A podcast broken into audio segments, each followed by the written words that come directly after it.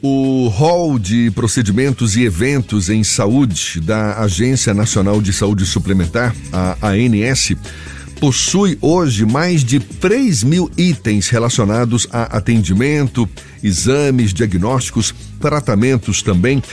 Tudo o que está nessa lista tem cobertura obrigatória dos planos de saúde. Mas o que tem acontecido quando o beneficiário já fez uso de diversas medicações que estão no rol, mas não obtém alguma melhora? O que, que ele deve fazer? O que, que o beneficiário deve procurar para precisar, para garantir um tratamento específico que não está nessa lista? É sobre esse assunto que a gente conversa agora com o advogado e professor universitário Fabrício Pozocco nosso convidado aqui no Issa Bahia. Um prazer tê-lo aqui conosco. Bom dia, professor. Bom dia, bom dia a todos os nossos ouvintes, bom dia a você. É sempre um prazer estar a gente batendo esse papo e podendo levar o esclarecimento para todos os nossos ouvintes. Pronunciei corretamente seu nome? Pozoco. É, ah, quase, bateu tá na bom. Trave, eu estava aqui na Pozoco, não, vamos falar corretamente. Fabrício Pozoco, tá certo. Um prazer tê-lo aqui conosco, professor. Deixa eu logo te perguntar, era muito comum é, é, possivelmente ainda é, o, o beneficiário de um plano de saúde recorrer à justiça para fazer valer seus direitos. Isso, por exemplo, diante da negação do plano de cobrir determinados procedimentos sob a alegação de que não estavam incluídos pela cobertura. E não raro, a justiça dava ou ainda dá parecer favorável ao beneficiário. Mas a gente teve uma decisão recente do Superior Tribunal de Justiça que determinou que o rol da ANS passou a ser taxativo, ou seja, os planos de saúde não têm mais a obrigação de cobrir procedimentos não previstos. E como é que fica então a situação do beneficiário que precisa de um tratamento específico, não se satisfez com o que foi oferecido pelo plano? Ainda está valendo recorrer à justiça ou isso ficou mais difícil a partir de agora? É, na verdade, o, o que a gente observa hoje com essa decisão do STJ é que houve uma mudança de perspectiva. Antigamente, bastava que eu, profissional, ou eu, consumidor, ingressasse em juízo e pleiteasse os tratamentos, e aí cabia ao plano de saúde fazer a prova que aquele tratamento não era eficaz. Hoje, de acordo com a decisão do STJ, essa situação está modificada. Então, quem tem que fazer a prova de que aquele tratamento médico solicitado pelo médico aquele medicamento é eficaz, efetivamente agora passa a ser dos consumidores, dos usuários do plano de saúde. Mas isso ainda se torna possível. Uh, não existe. Uh, a gente escuta muitas vezes as pessoas dizerem: ah, agora acabou, ninguém mais vai poder ingressar com ação. Na verdade, a ideia é outra. Você vai poder ingressar com ação, desde que você consiga fazer a comprovação de que aquele tratamento é eficaz. Vamos tentar dar um exemplo para poder ficar fácil para todos os nossos ouvintes entenderem o que acontece. Por exemplo, imagina que a gente tem aqui uh, uma pessoa que seja portador da síndrome de espectro autista, um autista efetivamente. E aí, esse autista ele precisa de alguns tratamentos médicos que são solicitados efetivamente por neurocientistas, neuropediatras, enfim, pessoas que atendem essas, essa, esses pacientes. Então imagine, de repente, uh, e isso é comum, esses, esses médicos solicitarem um tratamento baseado no método ABA. O que é esse tratamento? Esse tratamento baseado no método ABA é um tratamento, na verdade, que envolve uma série de fatores em que você, a pessoa que vai, o terapeuta, vamos dizer assim, vai poder a praticar atos extremamente importantes para desenvolver tanto o lado motor, quanto o lado sociológico, quanto a própria questão do autismo, no que diz respeito à, à questão de desenvolver as capacidades do autista. Então a gente vai ter, por exemplo, nesse método ABA, a gente tem fonoaudiologia, terapia, a gente tem ecoterapia, a gente tem PET terapia, tem as terapias em água, enfim, existe uma série de fatores desse método que é extremamente importante. Pois bem, esse método ABA não se encontra no rol da ANS.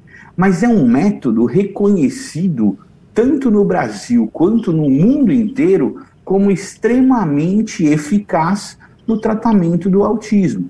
Logo, o médico vai ter que ter um pouquinho mais de paciência para poder fazer um laudo um pouquinho mais com um pouquinho mais de profundidade para poder explicar algumas coisas. Os profissionais que vão trabalhar nesse processo para poder auxiliar esses pacientes também vão ter um pouquinho mais de trabalho, pois vão ter que fazer algumas pesquisas um pouquinho diferentes das comuns para poder conseguir comprovar através de documentos essa eficácia. E fatalmente, conseguindo fazer isso, lá na ponta, o judiciário vai conceder a liminar para o tratamento que é reconhecido e é eficaz no mundo inteiro. Então, a ideia de que você não pode mais procurar a justiça não é uma ideia uh, correta. A ideia é o contrário.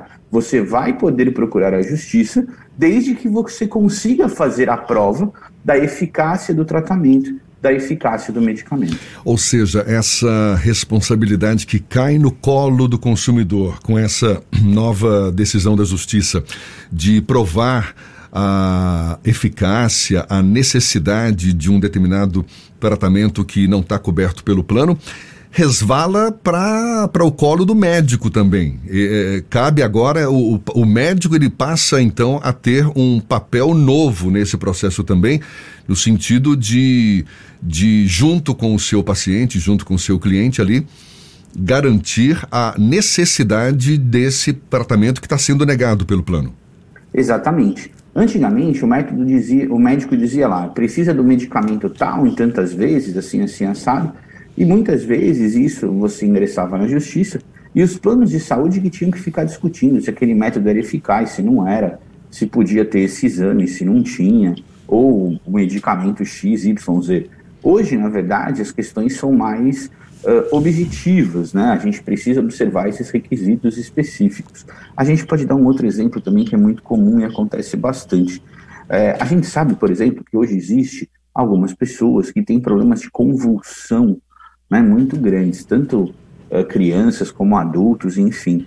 E a gente tem visto que os remédios à base de canabidiol são, na verdade, essenciais para esse tipo de tratamento no que diz respeito a ajudarem muitos pacientes em relação à questão das convulsões, da diminuição das convulsões. Então, esse tratamento tem sido extremamente eficaz.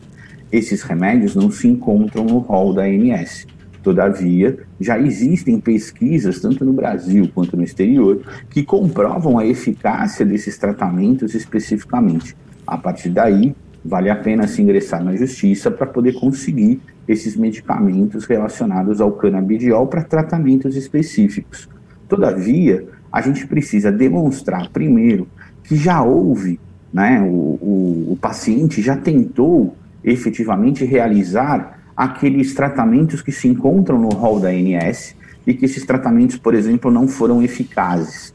A gente vai poder demonstrar também, através desses relatórios médicos, que o paciente já tentou tudo o que podia e não conseguiu ainda um tratamento que fosse capaz de resolver o problema dele. E aí, diante da exceção à regra ao rol da ANS, tudo devidamente comprovado, a gente vai poder conseguir solicitar esse tratamento na justiça e ter o deferimento do Poder Judiciário analisando efetivamente cada caso concreto.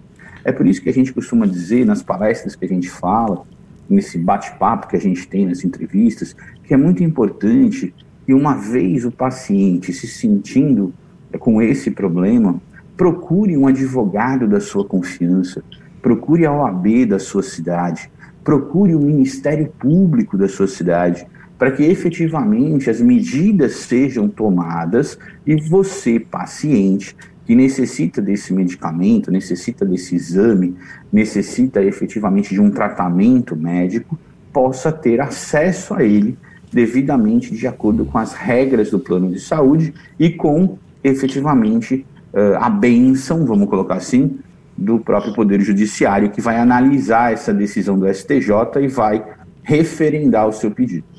Professor, Isso dificulta um pouco o acesso para tratamentos que não são tão comuns assim, já que não estando na lista da ANS dá um pouco mais de trabalho de obter.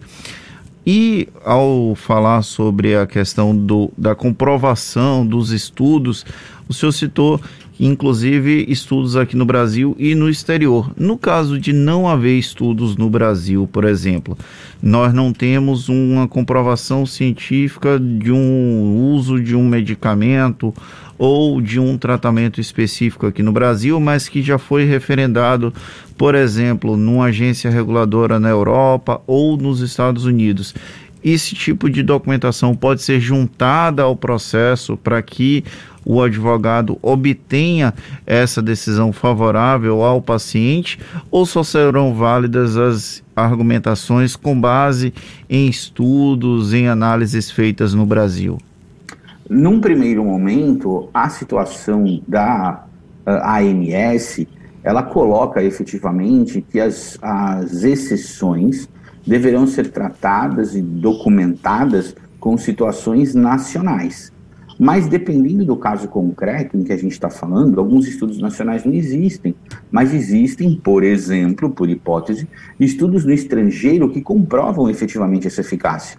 Se a gente tem estudos no estrangeiro que comprovam essa eficácia, existe a possibilidade desses estudos estrangeiros serem trazidos para o processo.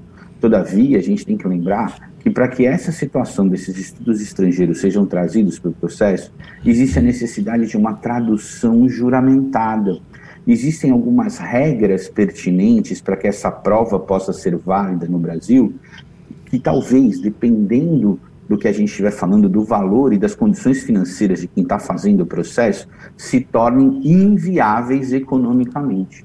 Então, o grande problema nesse caso, em tese, a gente poderia se utilizar tranquilamente. Porém, na prática, isso se demonstra um pouquinho mais difícil, em virtude de que, para que essas regras processuais nacionais tenham validade com essa documentação advinda do estrangeiro, talvez fique um pouquinho custoso para que as pessoas consigam ingressar na justiça nesse sentido.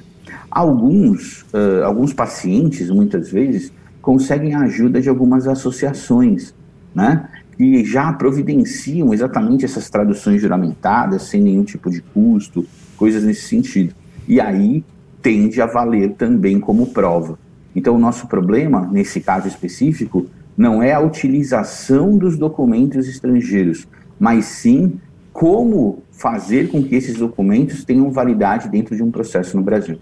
No final das contas, no frigir dos ovos, essa decisão do SCJ de alguma forma dificulta o acesso das pessoas que têm uma renda um pouco mais baixa a eventuais tratamentos que estão em início de utilização ao redor do mundo ou eu estou fazendo uma redução muito simplista? Na verdade, eu acredito que é, ele não diminua ou não restringe essa possibilidade de tratamento. Eu acho que a forma com que essa situação agora é tratada, houve uma modificação sensível no que diz respeito na decisão do STJ. Tanto que a decisão do STJ foi a respeito de exceções à regra da ANS. E nessas decisões do STJ, que fomentaram esse entendimento, houve especificamente o reconhecimento de, das situações de exceção. Portanto, eu acredito que não tenha dificultado o acesso. O que eu acredito agora é que não dá mais para ser eh, como era antigamente, de que o médico fazia um laudo ou pedia algum exame em duas, três linhas no papel, a pessoa ingressava com uma ação contra o plano de saúde, o juiz, por conta dessa situação do rol ser meramente exemplificativo ou taxativo, como se discutia antigamente, simplesmente dava liminar e dizia: agora plano de saúde se vira que você vai ter que fazer as provas para poder mostrar que esse método é ineficaz, que essa situação acaba sendo uh, não pode ser efetivamente coberto pelos, pelas questões do plano. Então eu acho que houve uma não uma restrição, mas houve uma, um modelo diferente de atingir esse, essa necessidade do consumidor. De mais a mais, a gente tem que lembrar que no Brasil, de uma maneira geral, os órgãos públicos estão extremamente aparelhados, têm profissionais extremamente competentes para fazer esses requerimentos.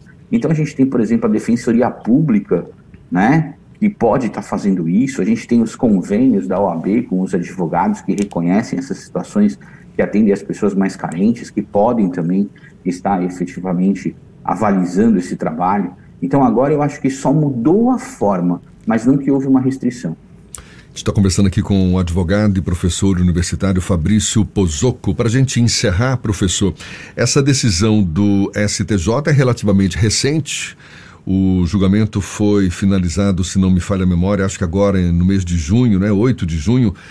Já há casos, já há casos, pela sua própria experiência de beneficiários de planos de saúde que buscam essa reunião de, de argumentos convincentes e que recorrem à justiça para garantir os seus direitos e normalmente dura-se quanto tempo um processo, uma ação como essa? Uh, já existem casos sim, desde a época da decisão é, e processos que continuam, principalmente em relação ao que a gente está conversando aqui, que são casos concretos efetivamente, tanto na questão do método ABA para os para as pessoas portadoras do espectro autista, quanto para a questão uh, da, do canabidiol, são, são situações efetivas. A gente tem também uh, um outro exemplo clássico, uh, pacientes que procuram efetivamente tratamento para o câncer, onde os tratamentos são muito mais rápidos, né? existe um desenvolvimento muito mais rápido de medicamentos, de exames,